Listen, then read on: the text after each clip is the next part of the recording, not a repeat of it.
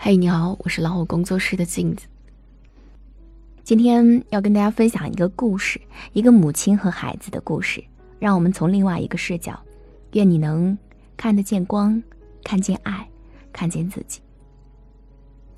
他三岁的时候，在家门口的广场上玩耍，总想爬上高高的台阶。然后你提醒他，宝宝从台阶上摔下来很疼的哦。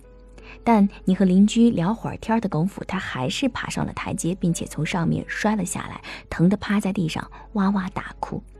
你本来可以像小时候妈妈批评你那样批评他，我怎么提醒你的？摔下来会很疼的，你偏不听，哭还哭，哭什么哭？但是你想了想，跑过去抱住他，把他揽在怀里，不停抚摸他的后背，说：“宝宝一定很疼吧？妈妈知道疼，下次。”你再爬高高，邀请妈妈一起参与，好不好？他五岁，坐在餐桌旁边吃饭，把饭菜撒得到处都是，还不小心打碎了盛汤的碗。你手忙脚乱地收拾着残局，很想劈头盖脸指责他，说：“妈妈说过多少次，把菜放到面前的小碗里，不要拿筷子乱戳，把碗戳掉地上烂了吧？”但是你想起小时候，因为一不留神把碗摔破，被大人怒骂之后，自己的恐惧，就慢慢的把烂碗装进了垃圾袋，抱了抱那个因为犯错低着头默不作声的孩子，然后你拿起筷子给他做了一个示范，怎么夹菜，怎么把菜放到小碗里，如果够不着，怎么请妈妈帮忙，如果想要喝汤，怎么样先放下筷子，如何双手捧着汤碗。他七岁的时候考试回来，拿了一张八十三分的数学卷子。班里四十五个人，三十个都考了九十分以上。而他之所以考这么低，要么是不仔细审题，要么是漏了一道题。你看着这么简单的卷子和这么不理想的成绩，很想要大发雷霆，说：“你看看你们班那些谁谁谁，人家为什么每次都能考一百分？你这么粗心，将来怎么考大学？考不上大学，你能干什么？”可是。当你想到自己小时候因为数学不及格吓得不敢回家的往事，就和蔼地走到他跟前，握着他的小手，和他就事论事地说：“来，我们一起来看一看都错在什么地方了，找出吃掉的那十七分的小怪兽，我们一起打败他。”你话音刚落，他就抱住了你，小脸红红地说：“妈妈，谢谢你没有怪我，我今后一定改掉马虎的毛病。”他十二岁的时候，已经长得和你差不多高了，声音变得沙哑，嘴角长出了胡须，不再像小时候那样黏你，常常回到家就把自己关到房间里。他的作业你已经看不出对错，他的内心也很少再向你打开。饭桌上聊起什么话题，你想和他探讨的时候，他常常会翻你一个白眼，说你懂什么？他一度厌学，迷上玩游戏，视老师为宿敌，视父母为冤家，视学习为痛苦。看着他浑身长刺、逮谁扎谁的愣头模样，你很怀疑到底他是不是你生的，也很想窜上去扇他一个耳光，然后跺着脚说：“我省吃俭用，努力赚钱，受了多少窝囊气，起早贪黑管你吃管你穿，你这么做对得起我吗？”可是你思虑再三，还是决定采取另一种方法。你告诉他。可以不做作业，可以只玩游戏，可以不去学校，也可以做完作业玩二十分钟游戏，用好成绩砸老师，让老师对他刮目相看。他在家里玩了三天游戏之后重返校园，理由是天天玩游戏，其实也觉得很无聊，不如去学校还有同学。他十七岁，比你高出了一个头。脚像一个小船，食量惊人，性格倔强，不愿认输，爱打抱不平，喜欢和人争论，也因此没少惹麻烦。老师给你打电话说他因为一只袜子和室友吵了起来，还要动手打对方，请你到学校去一趟。当时你刚刚挨完领导批评，一腔怒火，满心焦灼，开着车来到学校，低三下四向他的舍友和老师道歉之后，把他拽上了车。一路上，你想到自己的工作压力，想到同事的排挤，想到孩子惹的事，绝望又沮丧。你很想大声的吼，他说：“你看我都忙成什么样了，你还天天给我添乱。你除了惹祸，除了添堵，你还会干什么？”但是，通过后视镜，你看见他虽然强壮，却仍然稚嫩的身躯。他虽然冷漠，以迷茫的眼神。你想到当初他在你肚子里的时候，你最大的心愿不过是他能健康快乐的长大，而不是让他成为一个优秀体面的孩子。你忽然有一些内疚。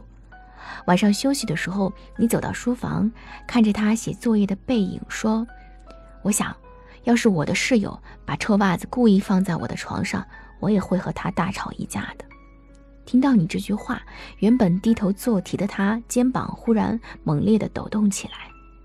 你走过去，抱了抱他。他二十五岁的时候，从普通大学毕业，找了一份平凡的工作，拿着很微薄的薪水。还没有找到对象，春节过年的时候，亲戚们聚在一起，互相攀比各自的孩子拿了多少年薪，找了怎样的对象，买了什么样的房子，然后明里暗里的挤兑他的庸常。他有一些尴尬，站起来去了卫生间。你很想接过亲戚们的话茬，跟着说一句：“哎呀，咱家这孩子就是没什么出息。”但是你笑了笑，然后坚定又有力地说。真为你们的孩子高兴，但我也以我的儿子为豪。他挣钱不多，但每个月都要攒下一些为买房首付做准备。他没有对象，但他不随便谈恋爱，我觉得这也很好。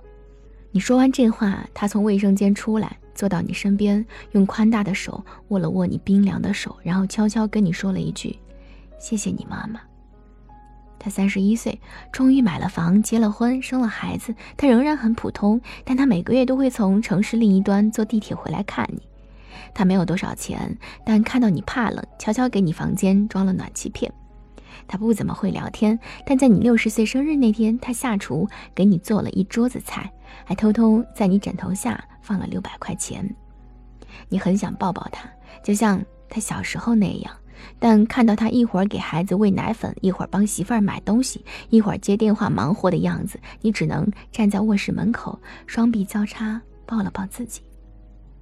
他四十岁的时候，你病倒了，很严重的病，手术之后，化疗、放疗，他请了长假，整日守在床边，带你去医院，抱着你做这样那样的检查，给你翻身喂药，从来都不嫌麻烦。他抱着你的时候，你看见他鬓角的白发，想到他也不再年轻了，就更紧地抱住了他。有一天黄昏，他坐在床边给你剥你最爱吃的血橙，突然慢悠悠地说了句：“妈妈，我爱你。”你愣在那里，橙子也从手里掉到雪白的床单上，因为自从他十二岁进入叛逆期，就再也没有说过这一句“妈妈，我爱你”。他接着说：“妈妈。”虽然我不是天底下最好的儿子，但是你是天底下最好的妈妈。我三岁的时候不听你的话，从台阶上摔下来，虽然你很害怕，可是你还是紧紧地抱住了我。但从那以后，我再上任何台阶都特别小心，因为我怕你担心。我五岁的时候打碎了碗，以为你会凶我，你不仅没有，还教会了我怎么使用碗筷。从那以后，学会了吃饭的我再也没有打烂过碗。我七岁，成绩差，以为你会嫌弃我，结果你只是耐心帮我分析错音，鼓励我每天进步一点点。我十二岁，逃学还迷上网游，变成了老师眼中的坏孩子。可是你却不这么认为，你让我自己选，是你的接纳，让我忽然意识到和你们作对，最终毁掉的是我自己。我十七岁。叛逆又焦虑，每天都失眠，差点不想活了。是你的感同身受，让我明白这个世界上有人理解我，有人一直爱着我。我二十五岁，因为没有出息被亲戚嘲笑，你却罗列了我的优点，还说你为我感到自豪。妈妈，你知道吗？每当我难过的走不下去的时候，我就会想起你。想起你的怀抱和容颜，你的淡定和平和，然后觉得要坚持下去，要继续努力。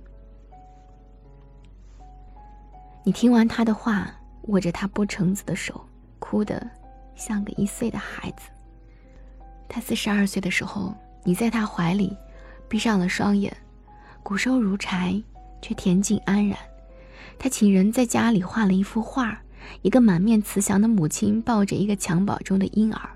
而画的旁边刻着这么一行字：“这是一位极少说教的母亲，但她的拥抱胜过人间道理无数。”我是镜子，今天的文章分享给你，与你共勉。更多精彩，不要忘记关注微信公众号“老虎小助手”。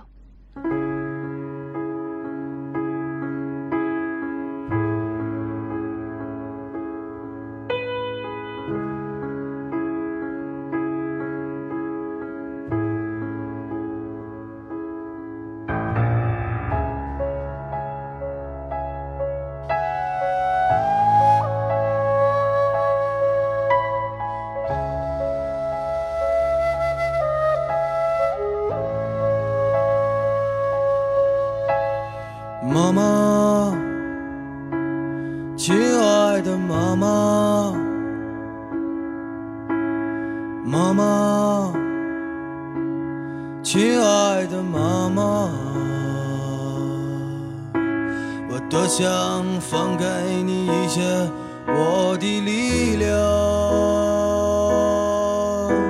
我多想给你一颗轻松的心脏。妈妈，妈妈，走的时候一定叫醒我。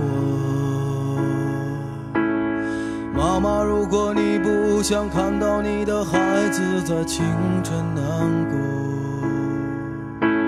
我不想在没有叶子的冬天沉默。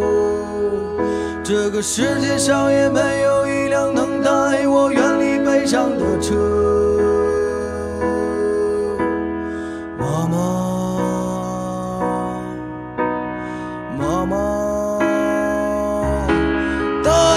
走吧，我们到天上或地下去等着爸爸。妈妈，带我走吧，我相信天上或地下一定有个永不分离的家。